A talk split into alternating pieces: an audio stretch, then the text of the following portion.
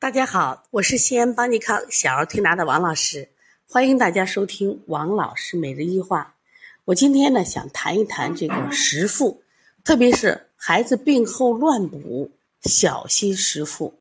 我们经常会在这个店里遇到这样的孩子，可能你他不管是感冒咳嗽，你可能通过你的辩证呀就调好了，结果这些孩子可能三五天后又来了，又感冒了，又发烧了，就这样的事件呢。临床中是经常常见的，那为什么呢？父母说我都带的很好了呀，我给他吃的很好呀。其实问题就在他吃的很好，这是一个最基本的饮食。就很多家长他认为这个孩子病好了，我觉得孩子虚了，我就一定要好好补一补。于是，一连啊几天啊几顿大鱼大肉就给孩子吃上。那现在的家长给孩子吃东西，他不是说我吃一个虾啊，我吃一块鸡肉，吃一个排骨，他不是这样吃的。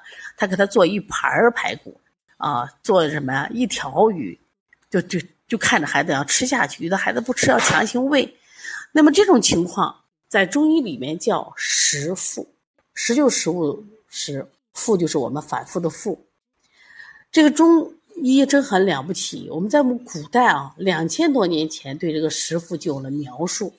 过去就讲是病热少欲，食肉则腹，多食则宜，此其进也。这话的意思在哪儿呢？也就是说，如果你说当你刚刚病好的时候，其实脾胃是非常非常虚弱的，那么对于这种肥甘厚腻的这种食物，包括我们说一些这个大鱼大肉这样食物，它化不掉。化不掉以后呢，它就会停积在肠胃，然后是胀满结石，最后又引起发热，后来引起这种咳嗽。说希望大家一定要重视啊！你看我们现在接了很多孩子，他都是反复感冒的孩子，你要找原因，哎，多是跟什么有关系？饮食。前段时间我在这个山东济宁，呃，当时给我们安排了一天的接诊时间，那我几乎接过的孩子都问到他，都是这个。多食，有些是孩子爱吃，啊，家长就说你爱吃，我给你多吃。有些是孩子不吃，家长硬喂。那么有一个妈妈，她的孩子只有这个八个月，她说她每天就给他做虾啊，一次虾。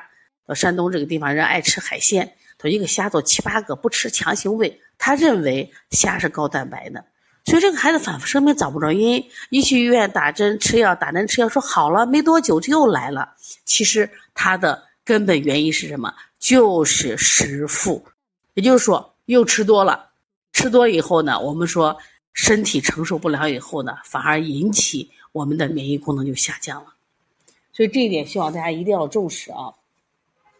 在这里边，我们谈到一些啊，除了食腹，谈到一些复发，很多疾病可能我们这一周，比如说刚刚调好，你觉得是好了，他可能又病了，他不是又病了，准确的说，他应该是复发了。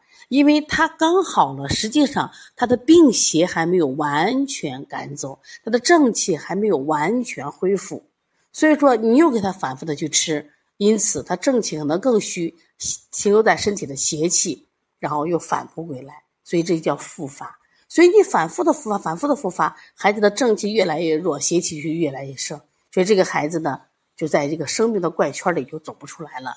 实际上这些原因是什么造成的？就是我们。父母给在喂养上没有控制造成的，那么病后孩子该怎么吃呢？